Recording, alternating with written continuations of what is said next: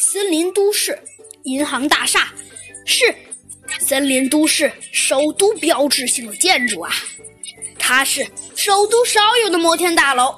这家银行就是森林都市最富有的银行，吸纳走了森林都市百分之六十的存款，拥有数六百亿的资产左右。今天呐。这家银行的董事长，志得一满的狐狸大老板在办公室里来回踱着步。这个森林都市里头头号金融家呀，从不知道什么是忧愁。森林都市的人们都说，这位大老板除了不能把天上和的月亮搬回家，没有他办不到的事情。其实，俗话说，乐极生悲。赤狐大老板做梦也想不到，一个以榨取钱财为目的的犯罪集团的魁首的目光正瞄准了他的大银行。这位阴险的家伙的目光瞄准了大银行经业厅的业员小姐们使用的电脑。天下无敌，帅气无比的小鸡墩墩来破案了！欢迎大家收听《小鸡墩墩探案记》。来自猴子警长的警告。当然了。这个犯罪集团的一举一动都被明眼者盯上了，谁呀？没错，正是森林都市的猴子警长和他的助理小鸡墩墩。猴子警长发现，森林都市中的败类学习人类社会中的丑恶行动特别快，随着全球高科技的发展。森林都市中，当然了，跟人类也差不了多少。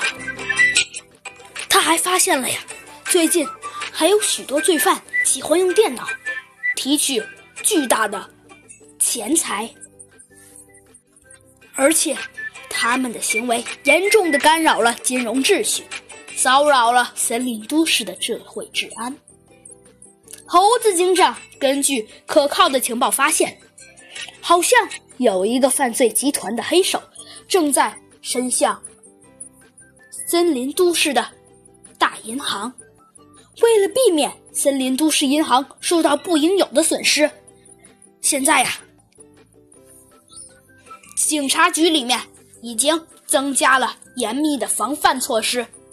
首先，猴子警长和小鸡墩墩和几个警察潜伏在森林都市大银行的附近，对可疑分子进行盯梢。然后啊，猴子警长打电话给森林都市大银行的赤狐老板，电话筒里传来赤狐老板自负的问话。喂，哪位？喂，这里是，这里是，呃，这里是，你别去猴子警长，呃，对，这里是小鸡墩墩。猴子警长没等说话，就被小鸡墩墩一下子扒拉到一边去。他抢下了猴子警长的手机，大声问道：“呃，对，继续说了啊，我们根据可靠的情报判断，呃，罪犯集团可能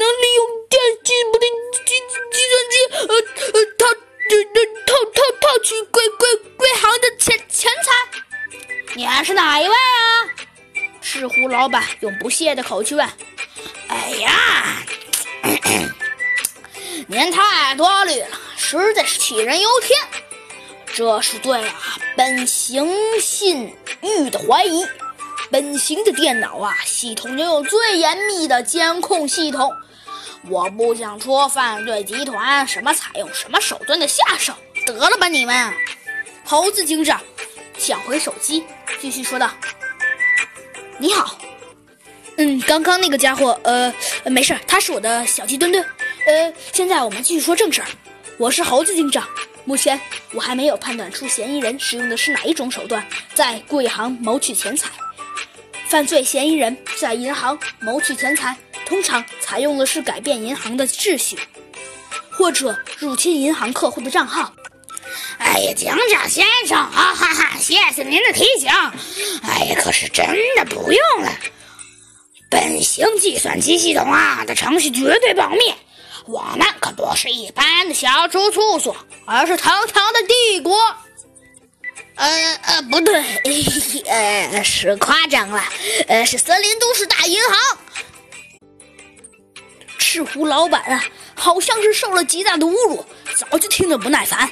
他说道：“得了得了，你和那只呃和你的助理把精力用于对付不了的案件吧。哎呀，得了得了啊，挂了。”说罢，赤狐老板就挂断了电话。